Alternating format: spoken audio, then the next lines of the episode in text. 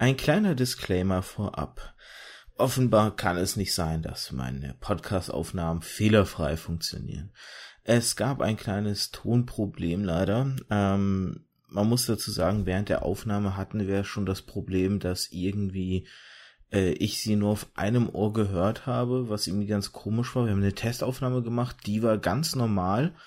Und dann bei der richtigen Aufnahme plötzlich gab es Probleme, beziehungsweise während der Aufnahme gab es gar nicht mehr Probleme. Da habe ich nämlich sie einwandfrei gehört. Aber hinterher, als ich jetzt die Folge bearbeitet habe, geschnitten habe, habe ich mit Entsetzen festgestellt, dass ihre komplette Tonspur mit Knacklauten versehen war, mit, mit Störgeräuschen, hier und da so ein bisschen es kurz abbricht. Ähm, das Ganze erinnert mich so ein bisschen an äh, Package Loss, wenn man auf dem Teamspeak-Server unterwegs war früher, wenn einfach die Ton- oder die Internetqualität nicht ganz so optimal war. Insofern schiebe ich es im Zweifel hier auf meine Dorf-Internetleitung. Das ist natürlich ziemlich nervig und ziemlich scheiße. Andererseits ist das Gespräch sehr schön gewesen und ich würde ungerne dieses Gespräch in die Tonne kippen müssen und ich persönlich ähm, bin da ein Mensch, ähm, wahrscheinlich, weil das Ganze hier ein Hobby-Ding ist, ähm, ja, ich möchte nicht sagen, dass mir die Qualität nicht wichtig ist, aber ich bin halt auch niemand, der dann sagt, okay, wir nehmen nochmal auf, weil das Ganze, die erste Aufnahme hat immer einen gewissen Charme. Man weiß noch nicht, was der andere sagt, man weiß noch nicht, wohin das Gespräch verläuft. Und bei der zweiten Aufnahme ist das Ganze irgendwo gestellt, wenn man dann natürlich die Sachen, die man beim ersten Mal drin hatte, irgendwie wieder alle rein arbeiten möchte. Darum bitte ich einfach an dieser Stelle wieder vielmals um Entschuldigung. Ich habe versucht zu retten, was zu retten ging, aber wenn es wirklich auf sowas wie Package Loss am Ende hinausläuft, kann man nicht viel retten, weil da können auch Tonprogramme in der Form jetzt nicht so viel verbessern aktuell, weil am Ende Sound, der verloren gegangen ist, nicht wiederherstellbar ist sozusagen. Also nicht zumindest jetzt mit so Sachen wie Auphonic, wo ich es einmal durchgejagt habe. Insofern hoffe ich, dass ihr mir verzeihen könnt, denn dieser Fehler ist am Ende auf meiner Seite irgendwie passiert. Ähm, anders kann ich mir nicht erklären. Ähm, da ist meine Gästin nicht dran schuld. Ich möchte mich vor allem auch bei meiner Gästin entschuldigen für diesen Fehler, weil äh, sie mich noch gefragt hatte, ja, ich muss hier nichts machen. Ich habe gesagt, nee, nee, das geht alles auf meiner Seite.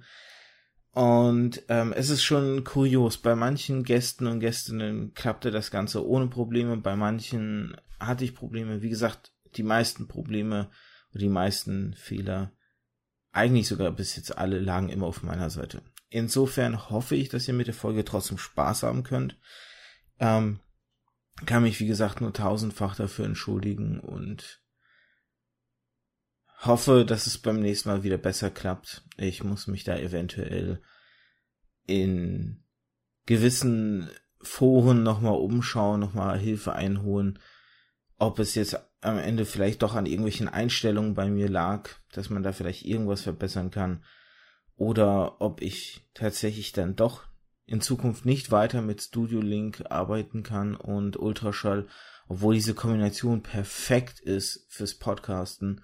Aber wenn meine Leitung dafür es einfach nicht hermacht, dann muss ich vielleicht auch wieder andere Wege gehen, die ein bisschen Studio Link und Auphonic sind halt insofern ganz schön, weil man auch Leuten, die nicht computeraffin sind, ganz schnell erklären kann. Lad einfach nur das Programm runter, hier Studio Link, starte es, es braucht keine Installation, wir können direkt aufnehmen. Und dann muss ich in Zukunft vielleicht auch wieder andere Wege gehen, dass jeder lokal bei sich aufnimmt und ich das dann hinterher zusammenschneiden muss. Wenn ich ständig Probleme habe auf dem anderen Weg, dann muss es erstmal der, der, der komplizierte Weg wieder sein, weil der ist dann fehlerfrei, zumindest sofern man nicht beim Speichern irgendwie sich verklickt. Lange Worte, wenig Sinn. Ich wünsche trotzdem, wie gesagt, viel Spaß bei der Folge. Entschuldige mich bei allen, die zuhören, für die Soundqualität. Entschuldige mich, wie gesagt, vornehmlich bei meiner Gästin, dass es schief gelaufen ist. Und hoffe, beim nächsten Mal klappt es wieder besser. Also dann, viel Spaß. Hallo meine Lieben und herzlich willkommen zu einer weiteren Podcast-Folge hier beim Märchenonkel Podcast zu den Antithesen. Die Antithesen sind ja mein Herzensprojekt, haben damit zu tun, dass ich einfach so gerne, ja, Bücher lese, Filme schaue, Videospiele spiele, Medien auf verschiedenste Weise konsumiere. Und dadurch hat sich so ein bisschen Credo bei mir rauskristallisiert, was ich für, oder eins, das ich mir aufgestellt habe, das da lautet, eine gute Geschichte macht jedes Medium besser. Und das ist natürlich erstmal schön, wenn man sowas behauptet. Eine Behauptung muss aber auch irgendwie natürlich nachprüfbar sein und dafür soll so ein bisschen die Antithese parat stehen. Denn ich will dieser These da so ein bisschen auf den Zahn fühlen, will mal in verschiedenen Medien mir anschauen, wie Geschichten erzählt werden und ob die Geschichten wirklich das Medium besser machen. Manchmal ist aber das Ganze auch nur der Aufhänger, um mit einem tollen Gast über ein tolles Thema zu sprechen. Das muss aber auch hin und wieder mal sein. Und ich habe mir auch wieder einen tollen Gast, besser gesagt eine Gästin dazu geholt, ähm, zu einem Thema, was ich hier tatsächlich schon mal aufgegriffen habe, in der Folge 7, die ja eigentlich ähm, ein Re-Upload quasi war. Damals noch, die ersten Folgen waren ja Re-Uploads, weil ich ja 2015 schon mal versucht habe mit Podcasten. Da ein bisschen den faulen Weg über YouTube gegangen bin, weil ich mir die Technik hinter, in Anführungszeichen, richtigen Podcasts nicht zugetraut habe. Und das waren die Fanfictions, die ich damals mit zwei Leuten besprochen habe. Heute habe ich nur eine, einen Gast da, ähm, aber ich glaube, das sollte trotzdem reichen, weil das ist so ein Füllhorn, was man da ausschüttet. Und das schütte ich jetzt mal hier aus über Lea Kalb. Hallo. Hi, ich freue mich total dabei zu sein. Ich äh, habe richtig Bock, loszuquatschen und kann es kaum erwarten. das freut mich auch vor allem. Also ich, zum einen, dass du da bist, zum anderen, dass du Zeit hattest und zum dritten, dass du so viel Bock auch hast auf das Thema. Ja, voll. Ich liebe es. zu dir als Person oder vielleicht erstmal ganz kurz, wie bin ich auf dich gekommen? Ähm, du bist nämlich die erste Person, die ich über das Projekt podcasterin.org ähm, in meinem Podcast einladen konnte. Das ist ein Projekt, wo halt mehr Auf Aufmerksamkeit für Podcasterinnen geschaffen werden soll, indem eben Podcasterinnen sich dort vorstellen können und ihre Projekte vorstellen können.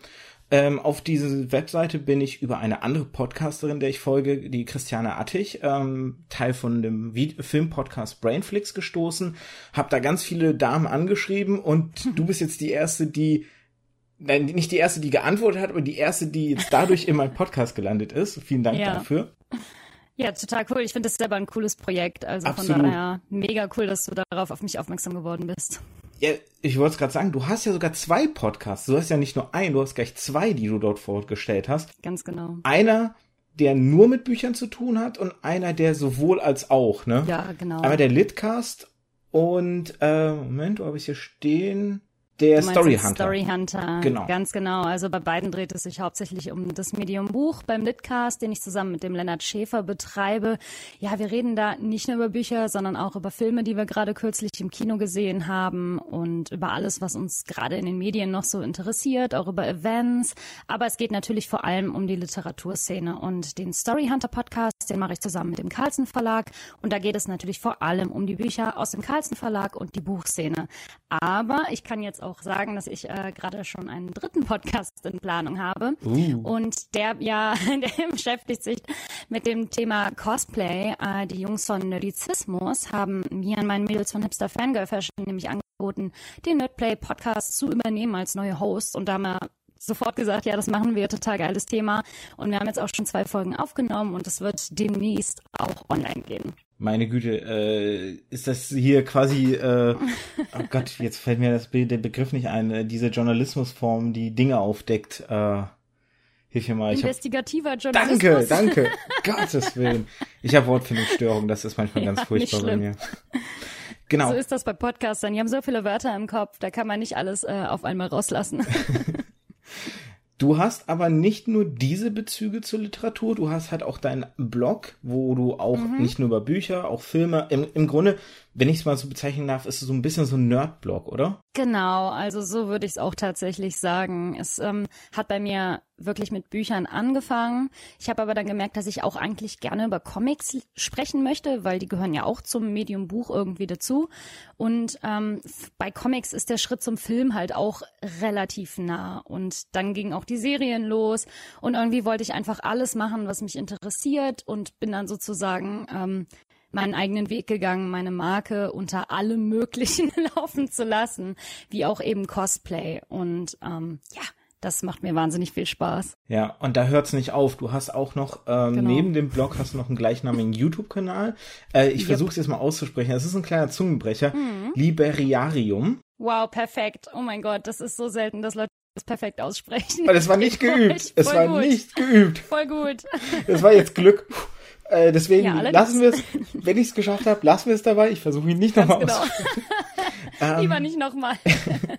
du hast ein ähm, weiteres Projekt noch, das äh, du auf deiner Webseite oder in deinem Blog als Live-Show Buchclub so ein bisschen, fass ich es mal zusammen, tituliert hast, das Bookplanetarium. Ganz genau. Du hast eine Masterarbeit über Fanfiction geschrieben, mhm. hast auch mit Cold Mirror auf der TinCon mal ein ja, Podiumsdiskussion kann man nicht richtig nennen, wie ein, ein, Panel. Ein Panel, genau, ein Panel über Fanfictions. Das war auch übrigens der Grund, oder das hatte ich auf podcasterin.org nämlich gesehen, diese, diesen Panel und habe deswegen dann die Idee gehabt, dich eben zu diesem Thema einzuladen. Ja, perfekt. Und du bist jetzt noch vom Börsenblatt nominiert für den Young Excellence Award 2019. Ja, genau. Also ganz viele tolle Sachen. Und auf Wattpad bist du unterwegs. Und da musst du mir jetzt, jetzt fühle ich mich nämlich alt, du musst mir mal erklären, was Wattpad ist, weil ich kenne das nicht. Ja, das ist kein Problem. Also Wattpad ist für mich auch noch so ein bisschen Mysterium, weil ich auch eigentlich, glaube ich, viel zu alt dafür bin. ich glaube, das ist eher so bei den, ähm, sagen wir mal, 12 bis 25-Jährigen beliebt. Das ist einfach eine Plattform, auf der man seine eigenen Geschichten hochladen kann. Mehr ist es im Endeffekt nicht. Da sind dann natürlich Fanfictions drinne, aber auch eigene Stories. Also das ist äh, nicht nur eine Fanfiction-Plattform, sondern eben auch eine generelle Story- oder Geschichtenplattform. Im Grunde also vergleichbar wie fanfiction.de, die ja auch ja, mal anfing so als Fanfiction-Seite und ja jetzt auch viele Leute eigene Geschichten dort veröffentlichen. Genau, nur mit dem großen Unterschied, dass ähm, die Fanfiction-Seiten natürlich vor allem Fanfiction haben und Wattpad ist, glaube ich, eher vor allem eigene Geschichten. Okay. Also so würde ich den Unterschied zumindest erklären. Ja, also ich weiß gar nicht, wie jetzt aktuell der Stand bei fanfiction.de ist. Also es ist definitiv natürlich noch so, dass die Fanfictions äh, dort auf jeden Fall den Löwenanteil noch ausmachen, aber es ist gar nicht mhm. mal mehr mhm. so wenig, was auch an Eigen-Stories äh, da überhaupt veröffentlicht werden. Wobei wir da jetzt ja schon im Grunde in so einen Bereich kommen. Ähm, ich hatte die ja so du hast mich zum Glück jetzt im, im Vorabgespräch nochmal dran erinnert. Ich hatte dir mal so drei Fragen, die eventuell Thema genau. heute werden können, geschickt. Und da passt das ja eigentlich schon hin, weil da habe ich unter anderem halt gefragt, wie definiert man Fanfictions? Hast du da für dich so eine Definition oder musstest du eine aufstellen im, im Zuge deiner Masterarbeit? Ja, also ich habe da natürlich ganz viel im Zuge meiner Masterarbeit geschrieben und rumprobiert und ich habe so viel Fachliteratur gelesen. Das ist zum Glück ja auch alles schon ein Jahr her. Aber ich habe äh, mir für, für mich so die Definition festgehalten, Fanfiction sind Geschichten von Fans über ein Franchise, das halt bereits existiert existiert. Das kann Franchise vom Thema, vom Medium Buch sein, ähm, Serie, Gaming, Film, Comic. Also da sind eigentlich keine Grenzen gesetzt. Aber Fanfiction beruht immer auf etwas, was bereits schon existiert und in dieser Welt oder auch in einer anderen Welt mit den Figuren spielt. Okay. Ja, das würde ich so als Grunddefinition ähm, sagen. Und dann kann man da natürlich also ich habe noch tausend andere Sachen, die ich dir darüber erzählen könnte. Also weil, ja, es ist, man merkt, es ist ein Herzensthema von mir. Also ich finde es zum Beispiel super interessant, dass bei Fanfictions vor allem es immer um das Thema Liebe geht, hauptsächlich. Und da gibt es ja auch nochmal wahnsinnig viele Unterschiede. Also es gibt Fanfictions über kanonische Beziehungen, wie zum Beispiel jetzt Harry und Ginny aus Harry Potter. Das ist kanonisch, das gibt es halt auch im Buch. Aber dann gibt es mindestens genauso viele ähm, nicht kanonische Fanfiction wie zum Beispiel Draco und Hermine aus Harry Potter, die ja in den Büchern nie irgendwie Pärchen waren, das aber total beliebt ist, um, auszuschreiben. Und ich finde, das ist einfach so interessant, weil die Forschung noch nicht so viel hergibt.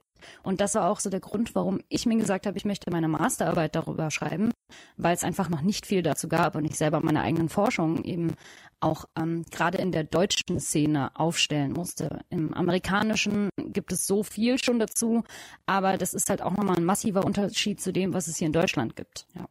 Es ist sowieso so, Fanfiction ist auch so ein sehr ambivalentes Thema, zumindest auf der mhm. Ebene, wie ich es mitbekommen habe. Du hast es jetzt gerade schon so gesagt, dass dieser äh, emotionale Bereich in Form von Liebe und eben auch Thema Erotik natürlich einen sehr großen Fokus hat und ich glaube auch ja, in der Wahrnehmung für andere Leute mit den größten Fokus.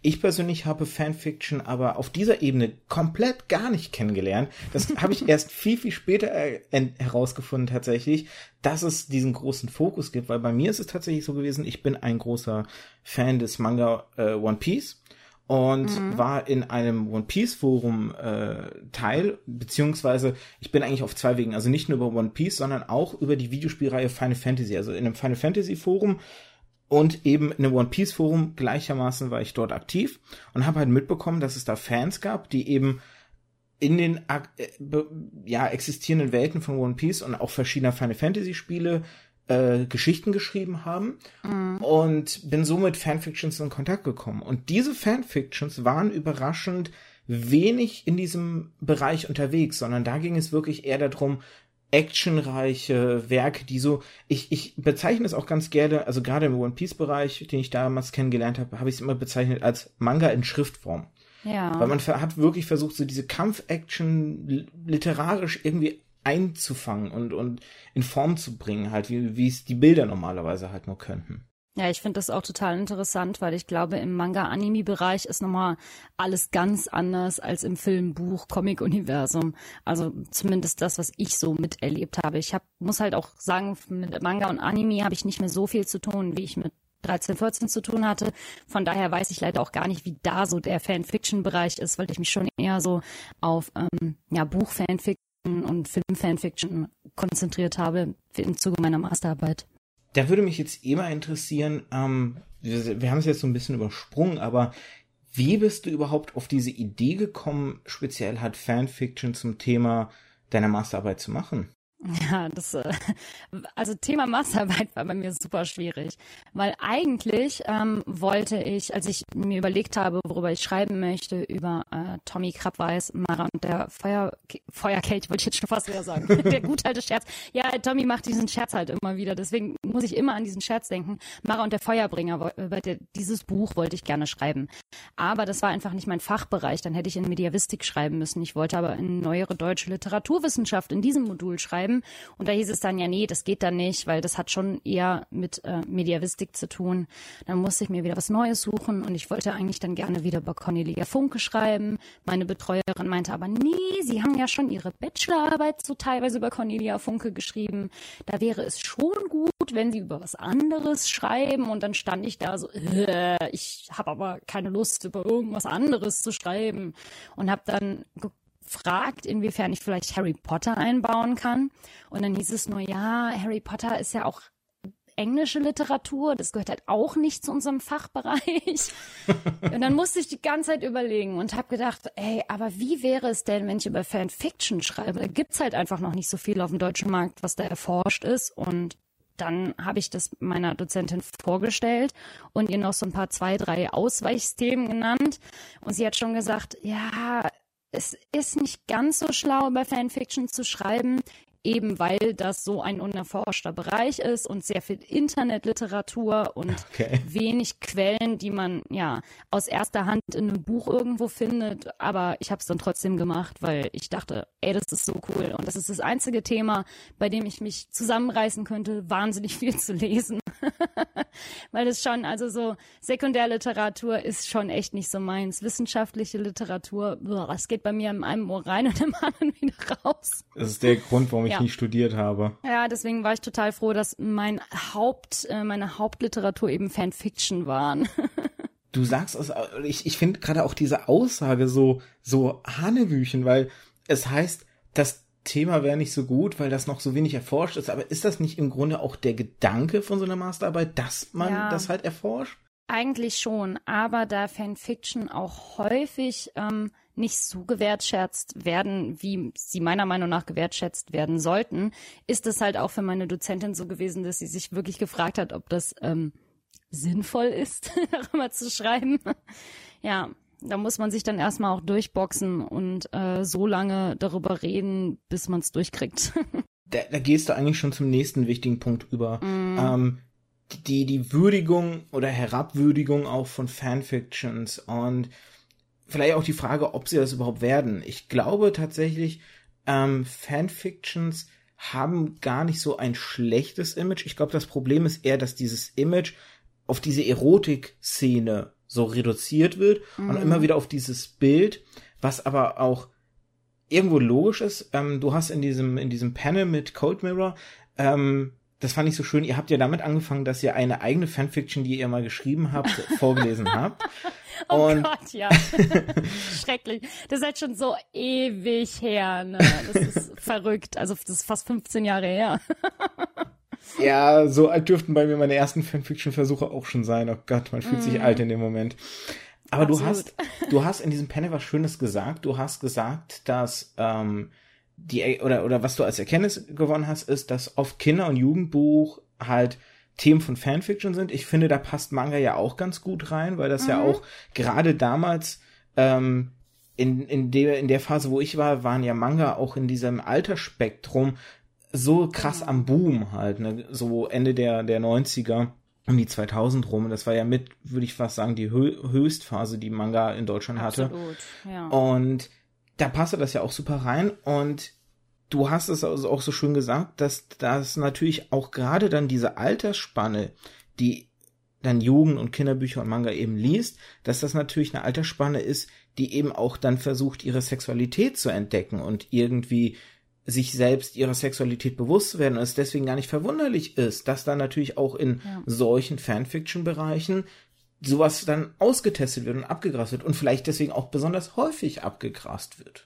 Ja, absolut. Also dadurch, dass, ähm, wenn ich jetzt mal so an meine eigene Schreibzeit zurückdenke, meine Figuren, die ich geschrieben habe oder beschrieben habe, die waren alle immer so ein bisschen älter als ich, weil das war halt total cool und man konnte dann sich so überlegen, ja, was würde ich denn machen, wenn ich so alt bin? Und da probiert man sich aus. Und ich denke, so geht es jeden Fanfiction-Autorinnen und Autoren. Die sind wahrscheinlich selber noch jung und denken dann, okay, ähm, ich könnte jetzt auch eine Porn-Fanfic schreiben und dann probieren sie einfach mal rum. Und ich finde es eigentlich auch cool, dass so ein Medium ähm, auch sowas zulässt, sich in seiner eigenen Sexualität aber, und auch in fremden Sexualitäten einfach mal ähm, auszuprobieren und zu schreiben und dann mal selber auch vielleicht für sich zu begreifen, wer bin ich eigentlich, was möchte ich und das ist natürlich cool, wenn gerade zum Thema Sexualität sowas einfach auch ausgelebt werden kann, ohne es richtig auszuleben. Ich weiß jetzt nicht, inwiefern du für deine Masterarbeit auch Statistiken erhoben hast, aber um so ein bisschen jetzt auch mal provokant zu fragen, könnte es da auch vielleicht eben geschlechterspezifische Bereiche geben, dass man eben sagt, dass diese, dieser Bereich Liebe und Erotik vielleicht vor allem auch von weiblichen Personen äh, geschrieben wird? Weil mein Eindruck war gerade auch noch, wenn ich, und, und das ist, das ist jetzt nur ein sehr subjektiver Eindruck, weil ähm, meine Erinnerung natürlich mich, mich hier trügt, aber wenn ich so mich zurückerinnere an diese Phase, die ich damals im One Piece und Fan, äh, im Final Fantasy Forum hatte, war mein Eindruck, die meisten, die dort geschrieben haben, waren männliche Schreiber. Und vielleicht oh, echt? Krass. Also ich würde locker sagen 80 Prozent Männer. Wow.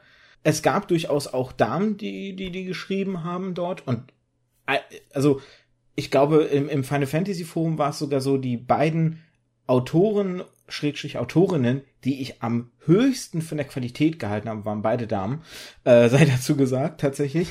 Aber ähm, es war dort diese, diese Liebe-Thema, Liebesthematik und die Erotik-Thematik. Ich frage mich halt, ob die deswegen weniger vorkam, weil es tatsächlich eben mehr Männer waren und dass eben vielleicht die, die Mädels eher ihre Sexualität auf diese Weise erkunden und bei den Jungen eben in dem Alter vielleicht tatsächlich mehr Action im Vordergrund steht.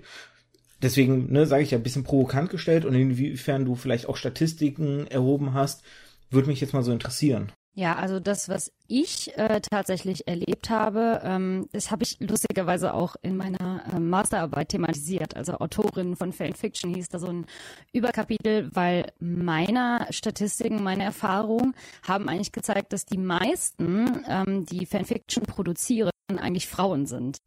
Und ich finde es total interessant, dass du sagst, du hast ähm, eher das erlebt, dass es mehr Männer sind. Aber ich glaube einfach, dadurch, dass meine Statistiken mir gesagt haben, mehr Fanfiction-Autoren sind weiblich, wobei man auch äh, sagen muss, man kann das nicht immer zu 100 Prozent festlegen, weil gerade auf ähm, so Foren wie fanfiction.de, fanfiction.net konnte man nicht immer ein Geschlecht angeben oder musste man auch nicht ein Geschlecht angeben, aber das, was ich halt so gesehen habe, die meisten waren eben einfach weiblich.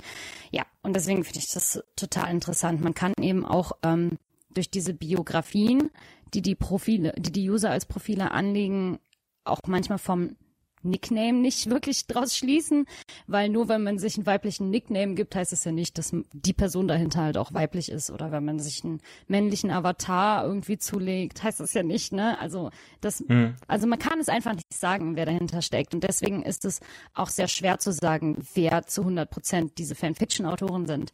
Und ich habe halt einfach geguckt, okay, was haben die meisten als ähm, in ihrer Biografie angegeben, männlich oder weiblich. Da konnte man auch nur zwischen diesen beiden Sachen wählen, was ich auch sehr schade finde. Und da waren halt die meisten einfach weiblich auf, ähm, der, auf den deutschen Plattformen, die ich eben erforscht habe. Aber dadurch denke ich natürlich auch, ähm, dass gerade ja sexuellere Fanfiction nicht unbedingt nur von Frauen geschrieben werden muss, aber wenn es natürlich eh schon die Mehrheit der Frauen sind, die Fanfiction schreiben, ist es natürlich auch klar, dass die Mehrheit der sexualisierten Fanfiction von Frauen kommen. Also, das ist für mich nur ein logischer Rückschluss. Klar, wenn automatisch natürlich mehr vorhanden sind, ähm, ist die Anzahl natürlich sowieso höher. Da wären dann wahrscheinlich eher so prozentuale Relationswerte dann tatsächlich vielleicht interessanter und mhm. aussagekräftiger. Ähm, wie gesagt, ich habe ja auch gesagt, es ist ein tatsächlich sehr subjektives, weil ich glaube ähm, einfach, dass diese beiden Foren natürlich vielleicht auch das begünstigt haben halt natürlich, weil das sehr monothematische oder sehr generell themenspezifische Foren waren, weil gerade so eine Webseite wie jetzt zum Beispiel fanfiction.de hat ja wirklich Fanfictions aus allen Fandoms. Und ich war jetzt halt in ja. zwei Fandoms sozusagen separiert oder ganz speziell halt unterwegs gewesen. Ähm, aber mhm. um dann nochmal vielleicht einen Schritt zurückzugehen, weil wir gerade ja auch, oder weil ich gerade schon meine Meinung geäußert habe mit dem, dass ich glaube, dass das Problem gar nicht die Qualität ist. Ich glaube tatsächlich, also ich weiß jetzt, würde mich auch deine Meinung gleich mal interessieren. Ähm, ich glaube tatsächlich, dass einfach diese Verbindung eher das Problem ist als die Qualität, weil ich meine, wir erleben es ja jetzt auch. Ähm, das beste Beispiel oder das bekannteste Beispiel ist halt Shades of Grey. Fälle, wo Fanfictions ja sogar ja. zu richtigen Romanen werden. So. Total interessant, oder? Also ich finde es auch mega krass, wenn man mal bedenkt, wie viele Autorinnen und Autoren, die publizierte Werke veröffentlicht haben, angefangen haben mit, hey, ich schreibe eine Twilight Fanfiction oder hey, ich schreibe eine Harry Potter Fanfiction. Also ich meine, Cassandra Clare, die ähm, die Mortal Instruments Reihe geschrieben hat, die hat ihre Reihe damit angefangen, dass sie eine Draco und Ginny Fanfiction aus Harry Potter geschrieben hat. Und dann hat sie erst ihre Welt drumherum entwickelt. Also ich finde es auch cool, dass ähm, sozusagen aus den Leuten, die Fanfiction schreiben, später mal dann publizierte Autoren werden. Das ist ja auch eine coole Möglichkeit. Absolut. Aber ich meine, das ist halt für mich dann so ein Beispiel. Man kann jetzt über Shades of Grey halten, was man möchte und auch über Twilight. Ja. Ne? Geschmäcker sind ja unterschiedlich. Meins ist es nicht und es gibt heute auch gute Gründe, was einfach Darstellung bei Twilight, die Darstellung von Vampiren, das ist halt einfach nicht meins. Da gibt's auch eine lustige ja. Anekdote, die ich immer mal wieder, ich glaube auch schon im Podcast erwähnt habe. Aber ähm, wie gesagt, ich, das, das, die, die Qualität sehe ich halt nicht eingeschränkt durch eben Fandoms, weil ich finde, und, mhm. und das mhm. ist auch zum Beispiel ganz komisch, weil Fanfictions sind das einzige, ich sag jetzt mal, Fanwork, was so einen schlechten Ruf hat. Weil wenn wir jetzt zum Beispiel bei Fanarts reinschauen oder bei Anime Music genau, Videos. Oder Fanvideos, ja. Genau. Da hat man Die haben nicht so einen nicht. schlechten Ruf. Nee, Stimmt. überhaupt nicht. Es ist schon echt interessant. Also ich habe mir da auch tatsächlich ein paar ähm, Punkte aufgeschrieben, warum ich glaube, dass das so einen schlechten Ruf hat. Und ich kann mir natürlich auch vorstellen, dass es einfach daran liegt, dass die Geschichten von Laien sind. Und die Grammatik und die Rechtschreibung stimmt nicht, die haben es vielleicht nicht beta lesen lassen. Also ähm, ich habe das auch total oft, dass ich eine Fanfiction zu einem bestimmten ja, Fandom oder Pairing oder sonst was lesen möchte.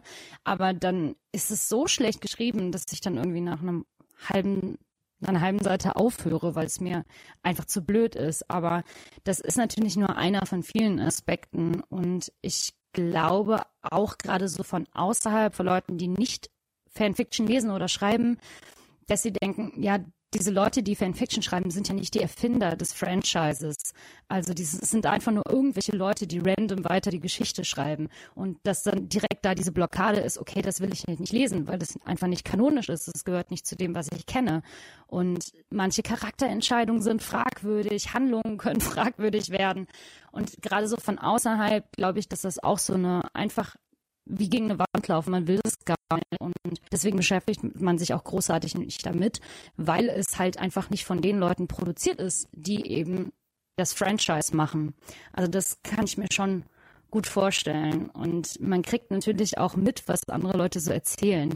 Also gerade diejenigen, die mit Fanfiction nicht viel zu tun haben, die sagen, ja, Fanfiction schreiben ja nur kleine 12-jährige Mädels, die halt das erste Mal irgendwie sexuelle Begegnungen ausschreiben wollen. Aber das stimmt halt auch gar nicht, wenn man sich den Markt mal genauer anguckt. Das ist ja auch nur ein Bruchteil davon, ähm, was es alles gibt. Ja, und das beweist ja auch eigentlich, wie wir gerade schon gesagt haben, es gibt genügend Fanfiction-Autoren, die nachher ähm, Autorinnen und Autoren im Verlag oder im Self-Publishing werden und die erfolgreich sind. Und deswegen bin ich manchmal auch echt frag, also ich frage mich manchmal so, warum das so einen schlechten Ruf dann eben hat, weil man sieht ja auch, dass es sehr erfolgreich sein kann.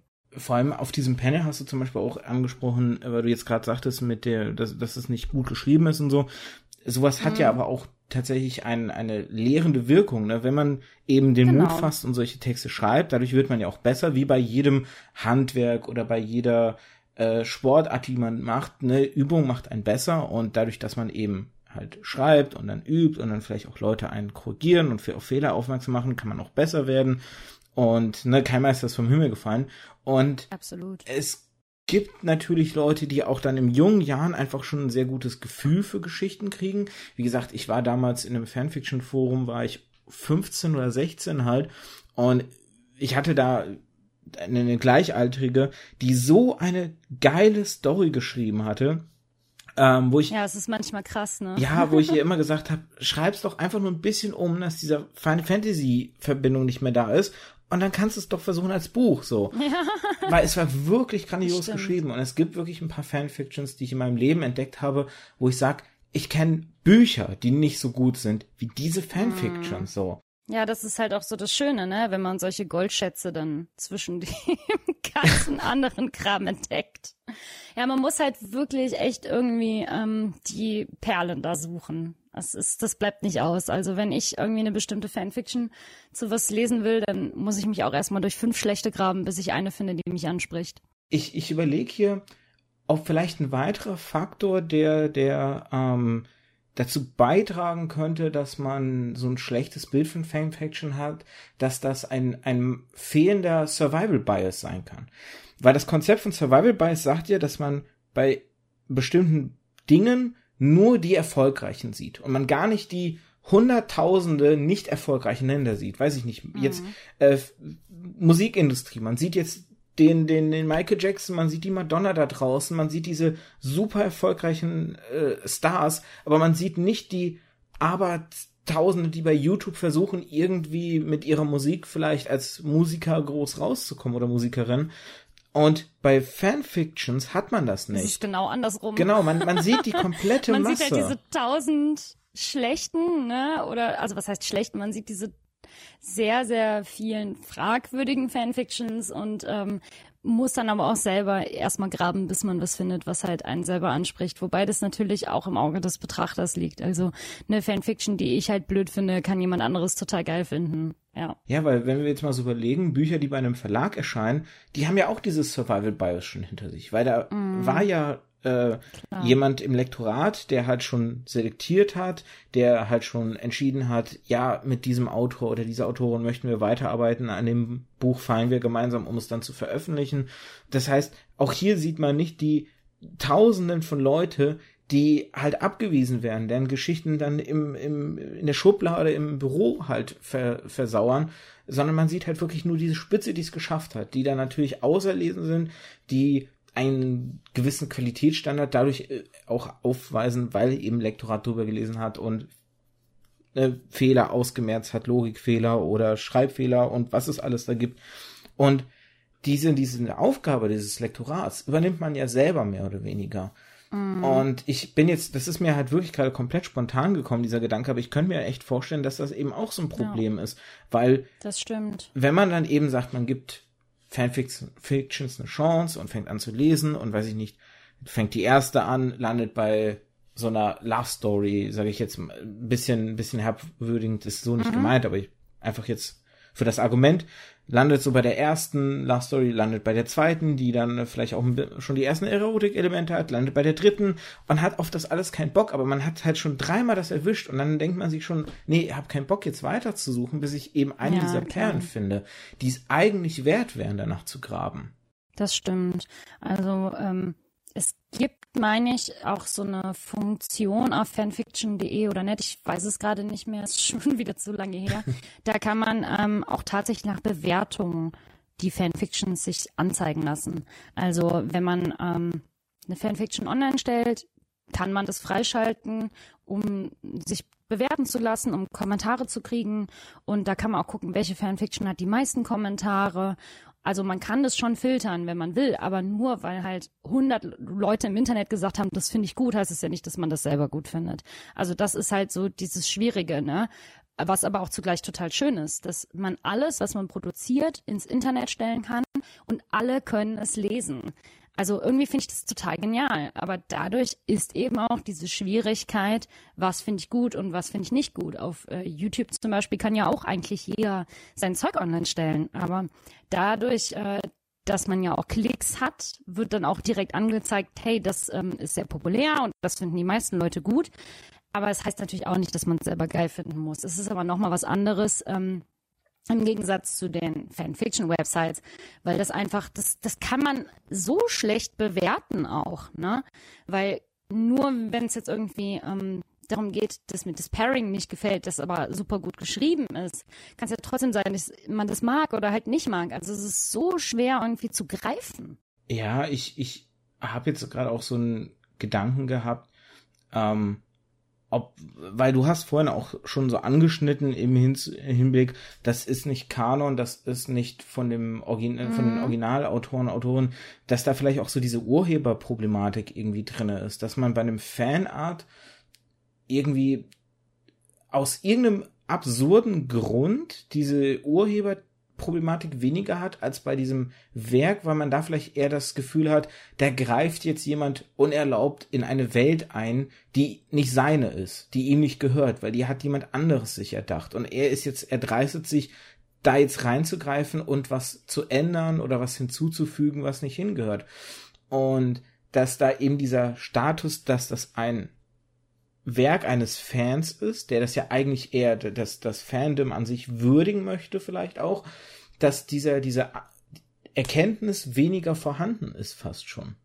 Dass man das weniger Ja, ich glaube, das, das würde ich tatsächlich eher bei den Leuten sagen, die nicht so viel mit Fanfiction zu tun haben, die davon halt das erste Mal irgendwie was hören, ne? Dass man genau, sagt, so, genau. Hm, ich finde das seltsam, ich will damit nichts zu tun haben, aber die Leute, die Fanfiction schreiben, finden ja genau das halt so geil, weil sie können mit den Figuren ähm, die eh schon existieren, alternative Enden schreiben, wenn irgendwie der Roman oder die Vorlage einem am Ende nicht so gut gefallen hat. Man kann generell irgendwelche Elemente abändern und äh, sie selber gestalten, Lücken füllen und man ist einfach so drinne, man ist Teil davon und das finde ich halt auch so das Schöne ähm, bei den Fanfictions, dass man einfach selber mit zu diesem Fandom richtig gehört und nicht nur eben Außenstehender ist. Und natürlich ist es halt auch irgendwie ein Ventil, um diese ganzen persönlichen Vorlieben, die man bei einem Franchise hat, die jetzt im Franchise kanonisch nicht ausgelebt wurden, dann da eben mal auszuschreiben und für sich selbst zu denken, okay, ich habe diese Fanfiction geschrieben, für mich ist das jetzt kanonisch. Also das ist natürlich auch total cool. Also wie oft ärgere ich mich ähm, über bestimmte Figuren bei Rick Riordan, die nie ihre Chance hatten. Ähm, ich will jetzt nicht spoilern, deswegen. die nie eine Chance hatten, etwas Bestimmtes zu tun. Und wie viele Fanfiction lese ich genau über diese Lücke im Kanon, weil ich gerne möchte, dass das kanonisch ist.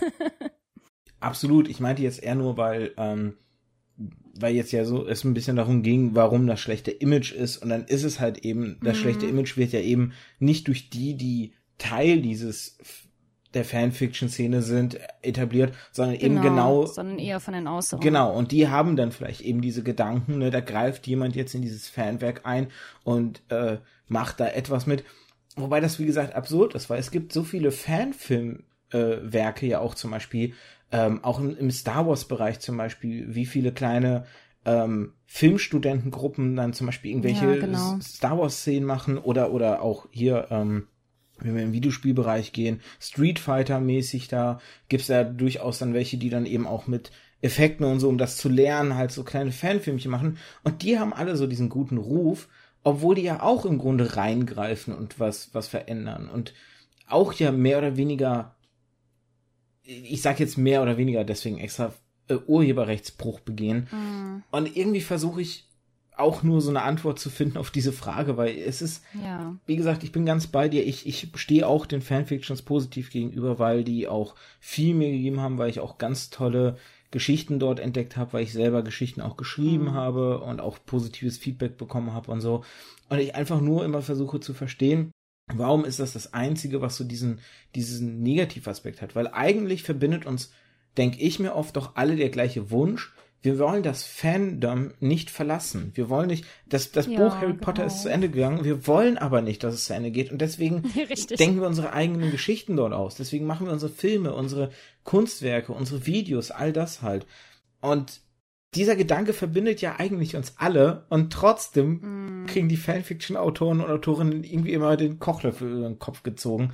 Und das ist halt so abstrus so. Absolut. Ich glaube, das ist aber auch so diese Summe aus den vielen kleinen Dingen. Ne? Man hat diese eine Sache mit, der Ur mit dem Urheberrecht. Dann hat man ähm, dieses Problematik, dass es natürlich nur von irgendwelchen Laien gemacht ist, in Anführungszeichen. Dann kommt noch hinzu, dass so viel Smut und ähm, ja, einfach sehr harte sexuelle Inhalte auch in Fanfiction oft vorkommen. Und ich glaube, dass es tatsächlich diese große Mischung aus äh, den Dingen ist, die den Leuten Angst macht und weswegen sie sagen, nee, Fanfiction ist doch voll der Bullshit.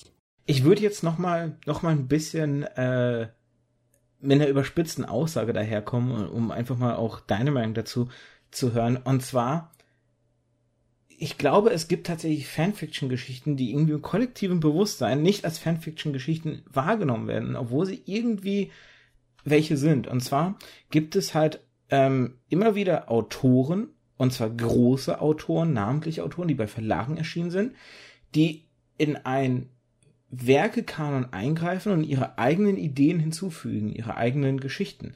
Und ich glaube, der Bereich, der da am meisten beackert ist, ist Sherlock Holmes. Es gibt zum Beispiel den Blitz oh, ja. Verlag. Äh, das ist ein ganzer Verlag, ein kleiner, äh, relativ kleiner Verlag, die ganz viele solche Geschichten haben, wo halt Autoren Ge Geschichten für Sherlock Holmes sich ausgedacht haben. Und selbst Stephen King hat eine Kurzgeschichte geschrieben mit Sherlock Holmes, wo Watson nämlich vor Holmes den Fall löst. Ich glaube, das, da hat er sich einfach mal gedacht, was wäre, wenn Watson halt mal schlauer ist als Holmes so. Und sind das nicht bisschen provokativ gefragt auch Fanfiction-Geschichten? Weil das sind ja nicht die Originalautoren. Ja, eigentlich schon, oder? Ja. Also ich würde schon sagen, dass es in den Bereich Fanwerke gilt. Also alleine, ähm, wenn man sich diese ganzen Star Wars-Romane anschaut, die ja auch auf dem Markt sind, klar sind die von ähm, Autoren geschrieben, die bei einem Verlag sind, aber im Endeffekt ist das ja auch nichts anderes als Fanfiction, weil George Lucas hat jetzt nicht irgendwie dieses Buch geschrieben. Genau. aber es ist natürlich alles abgesegnet in der Welt, also je nachdem, natürlich auch nicht alles. Ähm, da habe ich jetzt auch nicht so den Überblick äh, drüber, was da jetzt genau von ähm, Lucasfilms abgesegnet wurde oder nicht. Aber generell natürlich ist es auch eine Art äh, von Fanfiction dann. Aber ich denke, es ist halt nochmal ein Unterschied, ob man Fanfiction eben im Internet veröffentlicht oder ob man sie als fertig gedrucktes Buch veröffentlicht. Weil die, die als fertig gedrucktes Buch veröffentlicht werden, haben halt auch nicht den schlechten Ruf, ne? Und das zeigt auch wieder diesen Unterschied zwischen Fanfiction, die online verfügbar ist und ähm, eben publiziert wurde. Weil man hat eben bei diesen publizierten auch noch diesen Stempel von dem Franchise da drauf. Ne? Es ist sozusagen, wenn da Star Wars draufsteht, es ist ein Star Wars Buch, dann denkt man, hey, okay, das ist alles so kanonisch und das gehört dazu. Und das kann natürlich jetzt nicht irgendwie ein Buch sein, in der, äh, keine Ahnung, Padme mit Jaja Binks durchbrennt oder sowas, weil das einfach eben nicht kanonisch wäre. Das ist undenkbar. Und ich glaube, da hat man eben nicht diese Barriere, dieses Buch zu lesen, im Gegensatz zu einer Fanfiction, die von einem ähm, anonyme, von einer anonymen Person geschrieben wurde, von der man auch nicht weiß, worum geht's in der Story und was ist da eigentlich los. Also schon interessant ich glaube, da greift vor allem auch wieder der Aspekt, den du eben ja auch schon genannt hast, zwischen die Wirkung von laienhaft zu professionell. Das ist ja etwas, was genau. bei dem genau. Verlag auch dann erschienen ist. Das gibt ja so ein Flair von, da hat halt jemand geschrieben, der Ahnung von hat. Und ich meine, diese ganzen ja, Werke, gerade in Star Wars, galten ja auch, glaube ich, bis jetzt zu Star Wars Episode 7 als Expanded Universe, ja, und sind ja erst mit dem genau, siebten Film ja rausgestrichen. Wobei ja kurioserweise viele sich hoffen, bedient euch doch trotzdem dieser Ideen des ehemals Expanded Universe, um geile Filmstories so draus zu machen, weil die Geschichten sind mhm. ja bei den Fans gut angekommen oder viele davon halt, ne? Und da haben dann viele ja auch gehofft, na, vielleicht landen die dadurch jetzt so im Film und gelten deswegen eben nicht mehr als offizielles Expanded Universe, was vorher der Fall war. Ähm, wobei ich glaube, Star Wars ist da nochmal eben besonders, weil ja auch, glaube ich, im Auftrag zumindest mit den Lizenzen die Sachen geschrieben wurden, während jetzt bei zum Beispiel Sherlock Holmes es ja wirklich eher so ist, da hat nicht eine eine, eine, ein großer Konzern seine Hand drüber, die Firmenherrschaft und sagt, das ist Kanon und das ist nicht, das ist gültig, das nicht, sondern da sind wirklich, ja, mehr oder weniger Fans, die damit groß geworden sind, die einfach Ideen haben, ich würde gern Holmes das und das mal erleben lassen und dann eben ihre Geschichte schreiben. Wie gesagt, ne, Stephen King, der einfach sich mal gedacht hat, hier, Watson mal schlauer als Holmes und eine Kurzgeschichte daraus, äh, daraus geworden ist. Mhm. Das bringt uns vielleicht auch so ein bisschen zu dem Aspekt, warum überhaupt Fanfiction schreiben. Ich meine, ein bisschen angerissen habe ich es ja schon mit der Aussage, man möchte das Fandom nicht verlassen, aber ja, genau. das ist ja nicht der einzige Grund, oder? Nee, natürlich nicht. Also mein persönlicher erster Gedanke bei Fanfiction ist immer, dass das Leute vor allem aus dem Grund machen, ich habe Bock, ich möchte es einfach machen. Ne? Also ähm, man, man will einfach was schreiben. Das, dieses Bedürfnis muss halt da sein. Ne?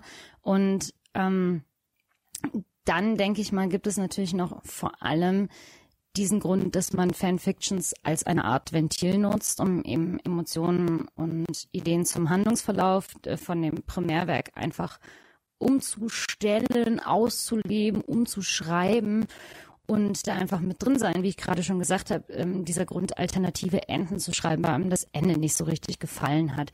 Man will was anderes mal ausleben und schauen, wie würden die Figuren reagieren, wenn es anders gekommen wäre. Genauso wie mit kleinen anderen Romanelementen oder eben äh, einfach Lücken, die man füllen möchte. Es gibt ähm, bei Harry Potter irgendwie so viele Zeitsprünge auch. Da gibt es so viele Fanfictions zu, die in diesen Zeitlücken sozusagen stattfinden, weil man wissen will, okay, was hat Harry denn von dem einen Tag auf den anderen gemacht, wo er drüber nachgedacht hat, äh, wann das Drachenei bei Hagrid schlüpft oder keine Ahnung, ne? Also man hat diesen Drang, irgendwas, was noch offen ist, auszugestalten, damit man diese Lücke nicht mehr hat. Und da gehört natürlich auch wieder mit zu, das Fandom generell mitzugestalten, ein Teil davon zu sein, was wir ja auch eben schon besprochen haben. Und ich finde, es ist auch noch ein ganz wichtiger Aspekt, der aber nicht unbedingt primär sein muss. Es ist eine Möglichkeit, sich mit Gleichgesinnten halt auszutauschen. Ne? Also wie viele Leute habe ich kennengelernt über äh, Schreiben aus dem Fandom? Wahnsinnig viele. Und das ist halt auch eine tolle Chance, weil man weiß, in dieser Bubble Fanfiction, wenn ich jetzt zum Beispiel nur Harry Potter Fanfiction schreibe, sind natürlich auch nur Harry Potter Fans. Außer da steht explizit, hey, das ist eine Hass-Fanfiction über Harry Potter. Ich finde Harry Potter total blöd, deswegen schreibe ich eine total dumme Parodie. Ähm, Aber im Primärfall sind es immer Gleichgesinnte. Und das ist natürlich cool, wenn man merkt, wir haben die gleichen Vorlieben, wir haben die gleichen Interessen und vielleicht findet man dann auch irgendwie raus, hey, die Person wohnt eine Stunde von mir, lass mal treffen und irgendwie zusammen Harry Potter lesen, gucken, was auch immer, auf eine Convention gehen und dieses Freunde finden war für mich auch irgendwie ein Aspekt, dass man sich im Internet auch nicht mehr so alleine gefühlt hat. Also gerade wenn ich mal so zurückdenke, als ich 12, 13, 14 war und auf äh, allen möglichen Fanseiten rumgetrudelt bin, wie geil das war, wenn man einfach mit Leuten im Chat geschrieben hat, die die gleichen Interessen haben. Heute kann man das natürlich nicht mehr so richtig vergleichen, weil man muss nur auf Instagram gehen oder auf Twitter und irgendwas suchen, was einen interessiert und da lernt man sich tausend Leute sofort kennen. Aber ich finde halt vor 10, 15 Jahren war das schon noch ein bisschen schwieriger. Und das gehörte für mich vor allem auch so mit dazu, dieses, dieser Austausch mit Gleichgesinnten. Ne? Auf jeden Fall. Ich habe auch damals tatsächlich im One Piece Forum ähm, über so eine Fanfiction-Rivalität äh, ein, ein Kerl kennengelernt. Ähm, wir, es war dann wirklich so, wir haben dann, wir haben beide so unsere Geschichten geschrieben und haben gegenseitig halt auch immer kommentiert und rezensiert. Und in dem One Piece Forum war es halt so, dass es dann auch irgendwann tatsächlich Fanfiction-Turniere halt gab. Und da hatten wir mhm. natürlich immer auch so diesen, diesen Konkurrenzgedanken zwischen uns. Das war wirklich ja. so, so eine kleine Rivalität, die sich so bei uns ähm, rauskristallisiert hat. Ironischerweise haben wir nie dieses Turnier gewonnen, als wir einzeln mhm. daran teilgenommen haben. Wir haben tatsächlich ironischerweise auch relativ häufig in, sind wir im Laufe des Turniers so gar nicht mal im Finale, sondern mehr so im Mittelbereich, im, in den Duellphasen mhm. aufeinander getroffen dann so. Ähm, und keiner von uns hat dieses Turnier wirklich gewonnen. Und dann gab es ein Jahr mal so eine Besonderheit bei dem Turnier, wo es dann eben das Konzept gab, dass man entweder alleine oder im Team teilnehmen konnte.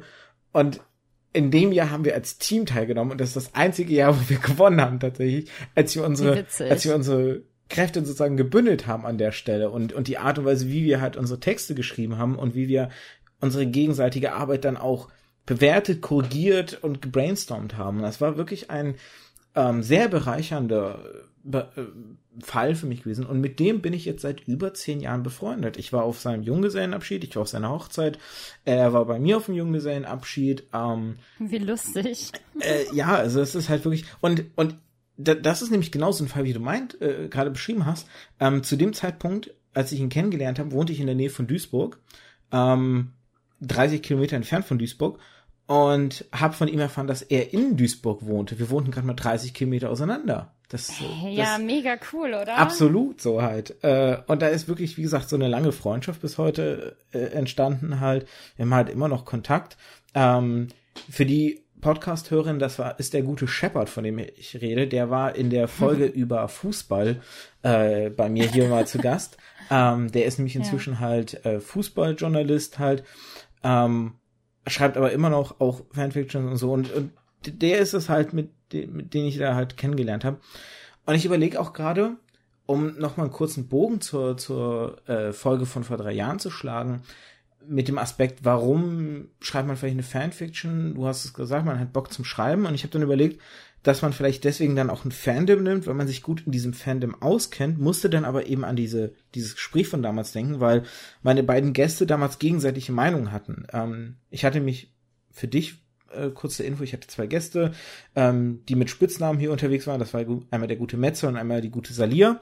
Und Metze hatte halt die Aussage, dass ähm, so ein, so ein, so ein Fandom man kennt sich gut aus, es fällt einem dann vielleicht leichter zu schreiben, weil man sich nicht mehr die komplette mhm. Welt ausdenken muss und weil man weiß, wie die Figuren agieren und so. Und Salia war eher auf der Meinung, eigentlich macht ein Fanfiction es sogar schwieriger, weil man dann eben eine genaue Vorgabe hat, wie die Figuren zu sein müssen. Und wenn man das nicht exakt trifft, wird man dafür dann auch vielleicht wieder gescholten. Ähm, wie siehst du denn das? Macht eine Fan äh, oder ein, ein Fanwerk äh, oder Fandom das Schreiben einer Fanfiction leichter oder schwieriger? Ich denke, das ist auch wieder diese gute Mischung. Also ich muss sagen, ich fange an, eine Fanfiction zu lesen, wenn ich gerade neu in einem Fandom bin.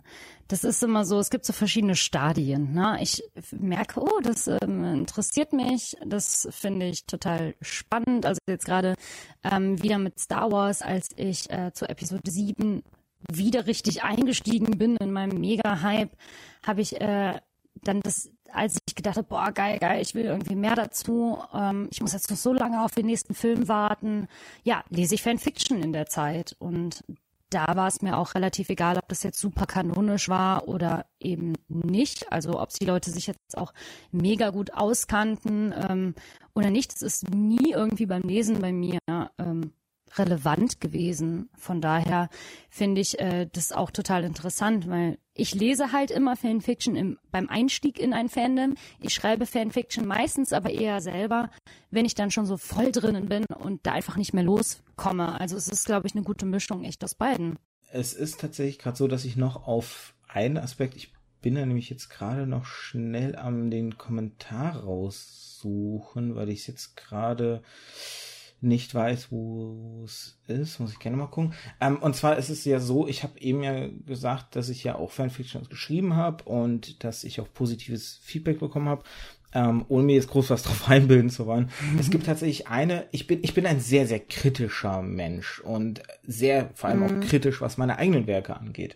Du hast es eben beschrieben, so alte Texte können dann auch Peinlichkeit so im Inneren dann irgendwie hervorrufen. Boah, voll. Ähm, und es ist halt so, dass ich in diesem allerersten One Piece Fanfiction Contest, den es damals gab, ähm, gab es eine, eine Aufgabenstellung, die fand ich damals ganz, ganz furchtbar. Das war nämlich eine Aufgabenstellung, man hatte 500 Wörter nur zur Verfügung, hatte eine Themenvorgabe, musste drei Begriffe auch noch in diesen Text einbauen. Oh Gott, ja, das wäre schon gar nichts für mich. Ich will einfach drauf losschreiben. Ja, kurioserweise ist der Text, der dabei entstanden ist, der einzige Text, den ich bis heute von mir mag, an dem ich nichts ja. auszusetzen habe wow.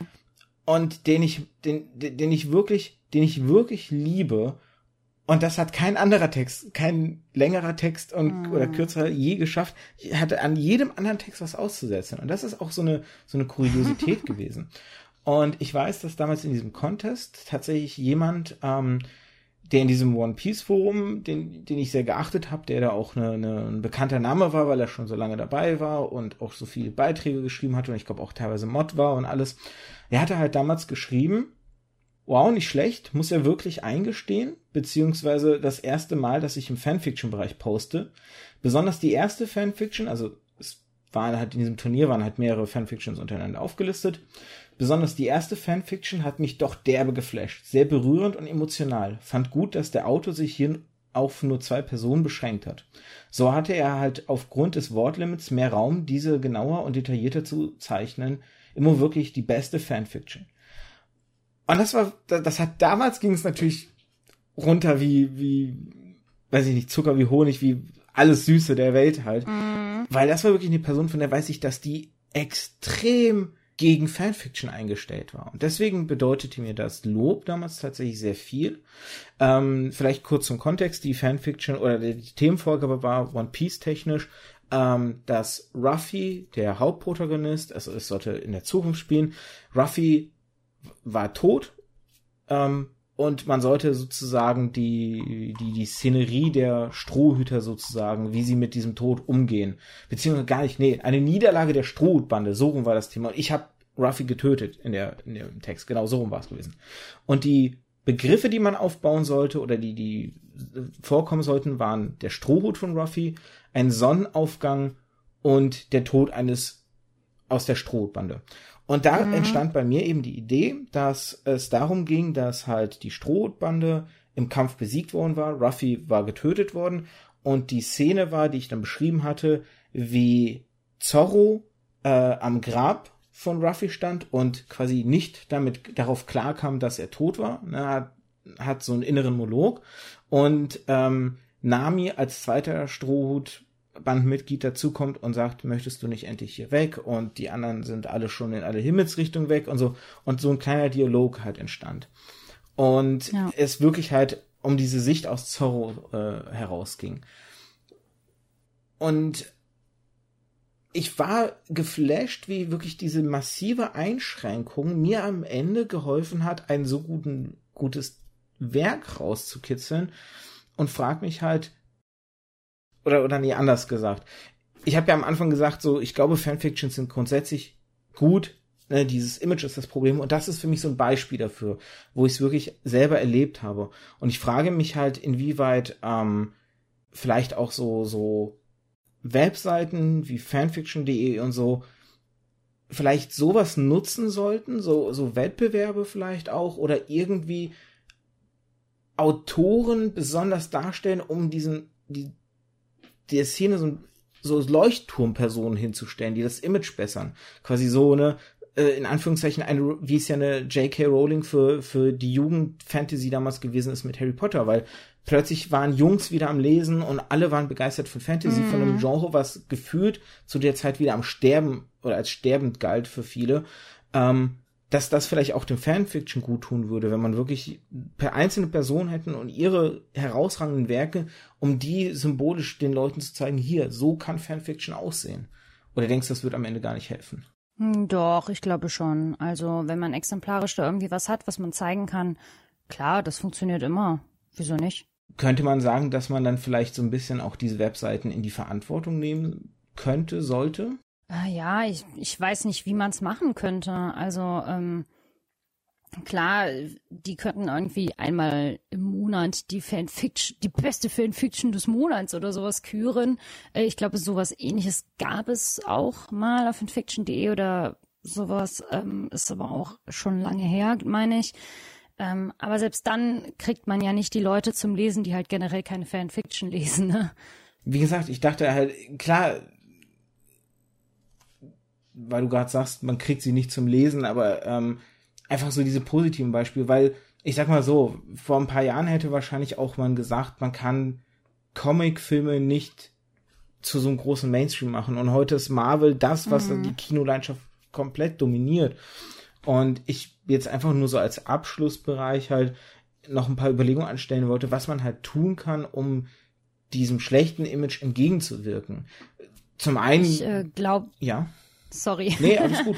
ja, ich, ich glaube halt tatsächlich, da kann man selber, wenn man jetzt nicht irgendwie berühmter Autor ist oder sowas, ähm, halt nur sagen, hey, hast du mal die Fanfiction gelesen oder ja, lies mal das. Also ich versuche natürlich auch viel Arbeit im Bereich Fanfiction zu leisten, indem ich solche Podcasts aufnehme und auf Veranstaltungen gehe und sage, hey, Fanfiction sind cool.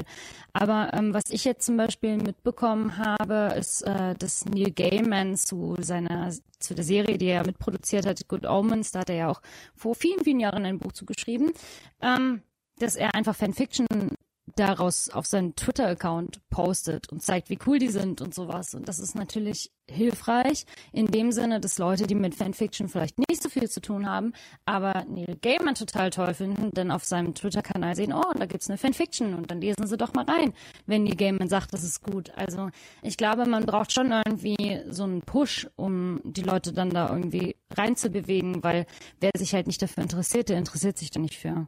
Also ich würde auch nicht anfangen, jetzt auf einmal ein Fußballspiel zu schauen, weil interessiert mich halt einfach nicht. Da muss dann schon Adam Driver mitspielen äh, bei, der, bei der Mannschaft, damit ich das gucke. nee, wie gesagt, äh, ich habe einfach nur so, so ein paar Ideen äh, rumspinnen wollen. Ich hatte zum Beispiel auch jetzt gerade die, die, den Gedanken im Kopf, ähm, wie man dieses, dieses Image oder, oder den Leuten klarer macht, dass dieses Image insofern ein bisschen verkehrt ist, weil ähm, dieses Image ja nur daraus resultiert, dass die breite Masse in einem Alter ist, wo es natürlich ist, dass man eben mit der Sexualität mhm. konfrontiert wird und dass das aber nicht symbolisch für alle Fanfiction steht, dass man, dass die Leute dieses Bewusstsein gar nicht haben, okay, es gibt so viele Erotik-Fanfictions, weil einfach auch Jugendliche ihre Sexualität ausleben und das eben auf diese Weise tun. Aber ich kann hier in den meisten Foren Filter-Eingabe, kann ich Erotik rausschmeißen und gut ist. Ganz genau. Ähm, Einfach die Filter nutzen. Ich meine, es wird ja auch dann immer, was ja auch immer ein, ein ganz furchtbarer Vorwurf ist, ist ja auch dann dieser, wenn es in den Bereich Yaoi geht. Ähm, für die, die nicht wissen, was das ist, Yaoi ist ein Genre des, aus dem Anime-Manga-Bereich, der oder solche Genrebezeichnungen sind dann eben auch teilweise in die Fanfictions übergeschwappt, der eben äh, Liebe zwischen Man, Mann, äh, zwei Männern halt äh, aufzeigt. Und das muss nicht zwangsläufig erotische Liebe sein. Das kann auch einfach nur Liebe zwischen zwei Männern sein, ohne irgendwelche Sexualität. Einfach Gefühle, Sinnlichkeit, ähm, ne, wie, wie Menschen ja generell Liebe ausleben. Und das wird ja auch immer so als etwas so Furchtbares und so Schlimmes dargestellt, wo man dann meistens, finde ich, nur die einfach homophoben Tendenzen des Kritikers darin sieht, genau. ähm, als irgendwie wirklich Kritik an dem, an dem Medium, sage ich jetzt mal. Ja, das ist ja aber sowieso ähm, generell im Fanfiction-Bereich ein schwieriges Thema, gerade die ganzen Slash-Fanfiction, wie man ja sagt. Also äh, das geht alles auch sehr schnell in einen Hardcore-Bereich und dadurch sind, glaube ich, viele Leute sehr eingeschüchtert. Ja, gut, ich meine, Leute leben halt Fantasien aus, ne? Und das ist ja oft so diese, oder was man so, vielleicht sagen könnte, ist, solange es ja nur eine Fantasie ist, wobei es trotzdem Bereiche gibt, die man bitte dann auch nicht nur in der Fantasie anfassen sollte. Aber in der Fantasie kann man halt Dinge ausprobieren, die im echten Leben halt nicht möglich sind. Und ich meine, in Anführungszeichen hat das ja Shades of Grey auch mehr oder weniger getan. Ne? Bondage SM Wobei ich schon gehört habe, dass die Darstellung von Bondage SM in Shades of Grey nicht der tatsächlichen Darstellung von Bondage SM entspricht. Aber nee, das habe ich auch. Also das ist ja eh immer, ne, wenn die Leute in dem Bereich nichts zu tun haben und können sie so viel recherchieren, wie sie wollen, aber das halt, wenn sie es nicht mal probieren oder machen, ist es halt schwierig drüber zu schreiben. Klar, man kann so viel sich in der Fantasie ausdenken, wie man will, aber wenn halt jemand in dem Bereich unterwegs ist und dann merkt, hey, das stimmt aber alles gar nicht, weil du hast es, du hast es einfach noch nie erlebt, du warst noch nicht in unserer Szene drinne, dann klar, ne, kann das schiefgehen. Genau, aber trotzdem hat sie ja so ein bisschen dieses Thema der breiten Öffentlichkeit näher gebracht, was ja vorher ein komplettes Tabuthema war und komplett mehr oder weniger im Schmuddel-Sex-Bereich gelandet ist und mhm. so zumindest so ein bisschen mehr Offenheit empfangen hat, dadurch, dass halt, ne, dieses Buch dann so große Wellen geschlagen hat. Und da kann man sich dann ja auch überlegen, inwieweit ist das jetzt gut oder schlecht, dass, weil ich, weil du Tommy Krabweis so schön erwähnt hast, ich habe mal ein Interview mit ihm gehört, der zum Beispiel auf die Frage ob er es schade findet, dass Fantasy nicht im Feuilleton ähm, besprochen wird, dann an, sinngemäß ungefähr antwortete, ähm, man sollte vorsichtig sein mit dem, was man sich wünscht, weil es kann auch sich herausstellen, dass das gar nicht so erstrebenswert war, dass Fantasy ja, plötzlich im Feuilleton besprochen wird oder dass einfach ein, ein liebgewonnenes Medium der großen Masse offenbart wird, ne, dem Mainstream. Ich meine, das erleben wir ja bei Videospielen, wo wir jetzt plötzlich Diskussionen haben zwischen in Anführungszeichen Hardcore-Gamern und Casual-Gamern, wo jahrelang die Videospielliebhaber wollten, dass Videospiele anerkannt werden, im Mainstream ankommen und jetzt darüber jammern. So, ne? Und mm. da fand, da finde ich halt diese Aussage von Tommy Krabweis halt auch so schön. Ne? Wenn ich jetzt so sage, oder wenn wir darüber sprechen, was könnte man machen, um Fanfictions einen besseren Ruf abzugewinnen, könnte man gleichermaßen doch vielleicht die Frage stellen, wollen wir das am Ende überhaupt? Oder ja, öffnen wir damit nicht eine Büchse der Pandora? Ja, es kommt halt immer dann auch wirklich drauf an, weil ähm, ich denke, Fanfiction ist halt schon irgendwie so eine Nische. Das ist von Leuten, die das, die im Fandom sind und ähm, das gut finden und ihr Fandom ausleben wollen. Wer weiß, was halt passiert, wenn ähm, jeder auf einmal anfängt, Fanfiction zu schreiben. Ich kann mir natürlich vorstellen, dass es äh, viele Leute gibt, die dann plötzlich merken, ich will gar keine Fanfiction schreiben, sondern meine eigenen Texte und das ist ja auch ganz cool. Also das sind aber alles ja nur Spekulationen. Also es ist schwierig, da auf einen bestimmten Konsens zu kommen. Ja, ja, so eine, so eine, so eine richtige Abschlussantwort findet man da nicht. Nee, glaube ich auch nicht, weil das ist halt auch so abwegig schon irgendwie. äh, ja, weil ich mir das auch nicht vorstellen kann, dass alle Leute auf einmal Lust haben, Fanfiction zu schreiben und das wird auch nicht passieren, dass das so krass mainstreamig wird. Das ist dafür einfach noch zu nischig. Klar kann es sein, dass vielleicht in 30, 40 Jahren auf einmal alle Fanfiction schreiben, aber wer weiß, was in der Zwischenzeit dazu geführt hat, dass das alle Leute tun. Aber jetzt zum aktuellen Zeitpunkt würde ich es halt nicht so sagen. Nee, nee. Und wie gesagt, ne, am Ende bleibt die Frage, ob das nicht eine Büchse der Pandora ist. Auf jeden genau. Fall, wir beide sind große Fans von Fanfiction und Liebhaber. Ähm, Absolut. Ich, ich, weiß nicht, schreibst du noch? Ich muss tatsächlich gestehen, ich habe ich hab's verloren so ein bisschen. Ich, ich schreibe, aber das, das hat andere Gründe. Ich schreibe grundsätzlich nicht mehr. Ich habe es mir selbst ein bisschen kaputt gemacht. Aber schreibst du noch hin und wieder Fanfictions oder hast du das Gefühl, du bist rausgewachsen da? Nee, ich bin immer noch voll Fan. also, ähm, man muss dazu auch sagen, dass ich nicht klassisch Fanfiction schreibe, also zumindest nicht hauptsächlich. Ich äh, schreibe halt viel RPG, also mit anderen Leuten zusammen Fanfiction und das ist halt das, was ich liebe, wenn man die anderen Leute, die man auch, denen man gut schreiben kann und mit denen man klarkommt, ähm, die Geschichte mit einem weiterverfassen, so dass man selber überrascht wird. Das äh, liebe ich total. Oh ja, das habe ich auch gemacht. Das hat, das hat auch äh, sehr begünstigt, dass ich sowieso später ins Pen-Paper-Rollenspiel damit abgerutscht bin. Ja, ganz genau, ne? Das, also das macht's halt perfekt. Also ich bin ja auch Pen and Paperin. Von daher, das ist ja nichts anderes, außer dass man es halt nicht schreibt, sondern einfach sagt, was passiert, ne? Ja, und ich, kurioserweise, ähm, ich bin in einer Pen-Paper-Runde jetzt gerade, die in der Welt von Supernatural, der Fernsehserie, spielt. Oh, ähm, wie geil! Das Konzept dahinter ist, dass nice. äh, äh, Dean und Sam nicht existieren so in der Form, sondern nur die Welt haben wir genommen ähm, mit, mhm. den, mit den Monstern, wie sie etabliert wurden.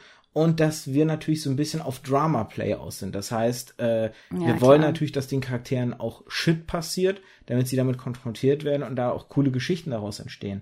Und was dann halt auch oft gemacht wird, wird, dass natürlich jemand dann eine Zusammenfassung des Abends schreibt. Und wenn man sich dann diese Geschichten, es sind im Grunde, wenn man sich die dann hinterher durchliest, sind das auch so ein bisschen was wie Fanfictions. Es sind, ja, es sind gespielte Fanfictions, weil es sind nur die Boah, Zusammenfassung cool. der Abende, aber was dabei rumkommt, so, und es macht schon sehr viel Spaß und es ist so eine, nochmal eine andere Form, die irgendwie so, so eine Überschneidung hat zu dem Thema, was wir jetzt haben, natürlich.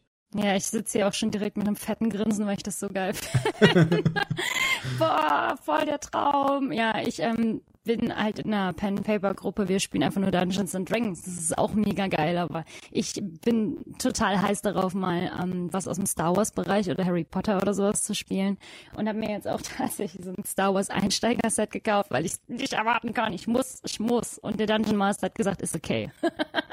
es gibt ja auch vor allem tatsächlich immer mehr Systeme, die versuchen, solche Fanwerke aufzugreifen. Weil diese Supernatural-Runde zum Beispiel, es gibt kein Supernatural Pen-Paper-System, deswegen bedienen wir uns eines anderen Systems, was wir für unsere Zwecke angepasst haben, und zwar Fate. Äh, aber es gibt ja durchaus, also jetzt zum Beispiel habe ich mich eingeschrieben in eine kleine Gruppe, die, ich glaube, das wird so eine Kurzkampagne von, ich glaube, vier bis fünf Abenden, wo wir Naruto, in der Welt von Naruto spielen werden. Ja, ähm, schön. Ich habe auch entdeckt, dass es ein One Piece Pen Paper äh, Regelwerk gibt, tatsächlich, ähm, was sich jemand ausgedacht hat. Ähm, und, und so gibt es ganz viele Sachen halt, ne? oder wie du schon sagtest, äh, Star Wars ist ja auch tatsächlich ein ganz großes Thema in der Pen-Paper-Rollenspielszene, mhm. ähm, wo, wo auch ziemlich coole Geschichten schon, also ähm, ich bin einmal im Jahr bei einem Pen-Paper-Rollenspieltreffen eines Forums und ähm, wenn da die runden Pen-Paper dann, dann artet das mehr schon ins Lab als ins Pen-Paper aus, ähm, wenn dann Leute da wirklich als Sith äh, vorbeikommen und einer war letztens als Darth Maul geil geschminkt, hat sich echt viel Mühe gemacht. Ähm, das ist schon ziemlich cool und da, da, ne, da, da sieht man wieder diese Leidenschaft, die brennt ja eigentlich, egal in welchem Medium, überall gleichermaßen, ob Fanfiction, ja. Pen Paper oder sonst was. Absolut, nur mit dem Unterschied bei Pen and Paper kann ich mir schon eher vorstellen, dass das Leute immer mehr in Zukunft spielen. Also gerade auch so, was ich miterlebe. Ich ähm, höre von so vielen Leuten, die auch eher Mainstream unterwegs sind, so, ey, ich möchte das auch mal machen, wo ich mir denke, okay, hätte ich jetzt nicht mit gerechnet, dass du so nerdigen Kram auch so gerne machen möchtest. Und ich glaube, das ist auch eher dieses Zusammensein und äh, Miteinander eben spielen. Ne? Bei Fanfiction ist es ja schon so, dass du halt alleine erstmal bist und schreibst und dann kommt eine Reaktion von jemandem.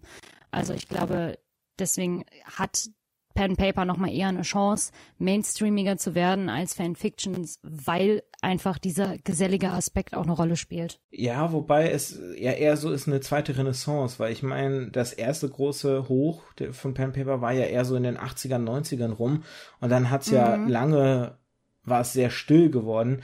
Und jetzt glaube ich gerade mit dem Aspekt, den du ja am Anfang, hier schließe ich so ein bisschen wieder der Kreis, gesagt hast, dass jeder seine Sachen veröffentlichen kann und ja auf YouTube viele Pen-Paper-Rollenspielkanäle entstanden sind, wo auch Aufnahmen sind von Tischrunden oder wo halt eben online, was ja auch sehr wichtig ist, über Teamspeak, ähm, dieses Forum, wo ich bin, ist nämlich genau so ein, das ist die Drachenzwinge, ähm, die, da kann man sich halt verabreden, um auf dem offiziellen Teamspeak die, des Forums halt dann Spielrunden spielen zu können. Äh, alles halt online, alles digital mit den neuen Medien. Ich glaube, die haben sehr dazu auch beigetragen, dass diese zweite Renaissance oder diese Renaissance generell ist ja gar nicht eine zweite, sondern eine erste äh, entstehen konnte und das jetzt so eine Begeisterung mhm. und diese Bandbreite an Systemen, die sich jetzt immer mehr auffächert und für jegliche Idee was bietet. Ich meine, ich habe vor kurzem erfahren, dass es tatsächlich auch Pen Paper gibt für Literaturbegeisterte, Jane Austen zum Beispiel oder äh, oh ja, so Sachen. Das, wusste ich bis dato nicht und das war auch ganz faszinierend, dass selbst für für Fans dieser Richtung Pen-Paper-Möglichkeiten inzwischen existieren. Ja, ich glaube aber, das liegt auch unter anderem äh, an der Darstellung in den Medien. Also immer mehr äh, wird Pen Paper in irgendwelchen Serien, Filmen ähm, oder Büchern aufgegriffen und da wird natürlich auch dann noch mal eher die Lust geweckt. Also ich denke, es liegt auch daran, dass es einfach mehr im Mainstream thematisiert wird. Ja, und du kannst es ja zeigen. Ich meine, so bei Big Bang Theory kannst du die vier genau. da sehen, verkleidet, wie sie Pen Paper spielen kannst schlecht darstellen, wenn sich da einer hinsetzt und eine Fanfiction schreibt. Ne? Das ist ja ganz genau auch visuell schwer darzustellen. Das ist sehr dankbar halt irgendwie. Genau. Ne? Ja. Also. Nun gut, ich glaube, so langsam erschöpfen sich die Themen und wir sind auch über die Stundenmarke hinaus, die ich dir äh, hm. eigentlich nur abverlangt hatte. Vielen Dank auf jeden Fall. Ja, total gerne. Da kann man die ganze Zeit drüber reden. Ja, aber, aber es ist leider, irgendwann muss man immer zu einem Ende kommen. Man könnte ewig immer weiterreden. Ähm, ich meine, das ist ja jetzt, wie gesagt, das erste Mal, dass ich zu dem Thema auch eine, eine direkt wirklich zweite Folge mache, ähm, wo man auch wieder merkt, wir haben jetzt so viele Dinge angesprochen, die ich damals mit den anderen beiden überhaupt gar nicht auf dem Schirm hatte und gar nicht angesprochen habe. Und das zeigt ja auch wieder, wie umfangreich das, das Thema an und für sich ist. Ich hatte auf jeden Fall viel, viel Spaß und ich hoffe, du hattest auch äh, Spaß bei unserem Ja, Kleinen. auf jeden Fall. Das war total interessant, auch mal noch mal so andere Aspekte aufzugreifen, als das, was man selber in so seiner Bubble ähm, recherchiert hat. und vor allem, ich fand es faszinierend, dass tatsächlich auch ähm, so diese Bereiche, in Anführungszeichen Buch-Fanfiction und Manga-Fanfiction doch durchaus eventuell unterschiedlich sein können oder unterschiedlicher, als ich es bis jetzt wahrgenommen habe.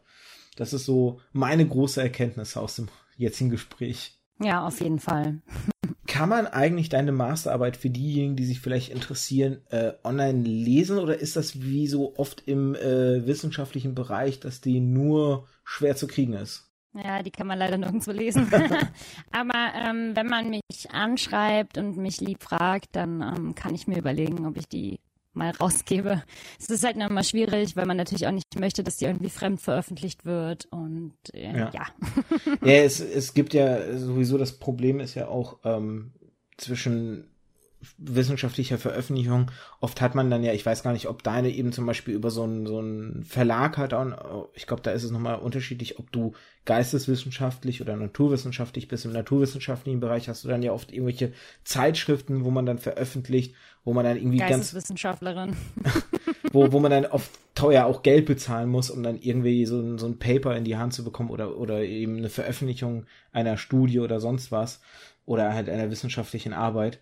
Insofern, ähm, aber an deiner Uni, nee. ich glaube, ist es nicht so, dass an der Uni zumindest einmal auch ein Exemplar von Studien äh, oder, oder, oder nicht Studien, sondern so Arbeiten irgendwie existieren müssen? In der Uni-Bibliothek? Da bin ich überfragt, keine Ahnung. Okay. Ansonsten eventuell einfach an deiner Uni mal fragen. Genau. Also die, das war ein Rat an die Zuhörer und Zuhörer, nicht an dich. Ja. Bevor das jetzt falsch rüberkommt. Nö. Gut, ich glaube, dann können wir langsam Schluss machen. Äh, bei mir ist es auch höllisch warm geworden. Oh je. Gehe mich gleich in den Kühlschrank legen. Mach das mal. ich gehe gleich erstmal Fanfiction lesen, weil ich vor Bock habe. Ja, ich könnte auch mal wieder im One Piece Forum vorbeischauen und mal gucken, was sich da getan hat. Wir haben uns gegenseitig angeregt, würde ich sagen. Auf jeden Fall. Und wenn wir euch da draußen angeregt haben, dann vielleicht hoffentlich zum Kommentar, zu Kritik, positiven Feedback, was auch immer. Es gibt da mehrere Kanäle, über die ihr mich erreichen könnt. Ähm, inzwischen wird es ja auf, äh, auf, auf iTunes, auf Spotify veröffentlicht. Ähm, da in den Kommentaren könnt ihr mir schreiben. Ihr könnt auf meiner Webseite auch in den Kommentaren schreiben. Ihr könnt über Twitter mich anschreiben. Und auf all diesen Kanälen könnt ihr dann Feedback zur Folge geben, das ich dann auch an Lea weitergebe. Weil es ist ja klar, dass Lea nicht jeden Tag auf meine Webseite schaut, ob ein Kommentar gekommen ist. Dementsprechend, das verlangt auch niemand, reiche ich das gerne weiter. Wenn ihr ihr schreiben wollt, ich werde definitiv verschiedene Sachen wie Twitter und Webseite Schrägstrich Blog in den Shownotes verlinkt haben und wahrscheinlich auch noch ein paar andere Sachen so vom Anfang, was wir erwähnt haben, dein, äh, dein YouTube-Kanal und so, da wird es definitiv lauter Verlinkungen noch zu geben. Super, freue ich mich. Irgendwelche Abschlussworte sonst noch? Lest Fanfictions, schreibt Fanfiction. Das ist ein gutes Schlusswort. Ja, oder? Dann würde ich sagen, verabschieden wir uns, oder? Ja. Danke, ne? Immer gerne. Also dann, tschüss. Tschüss.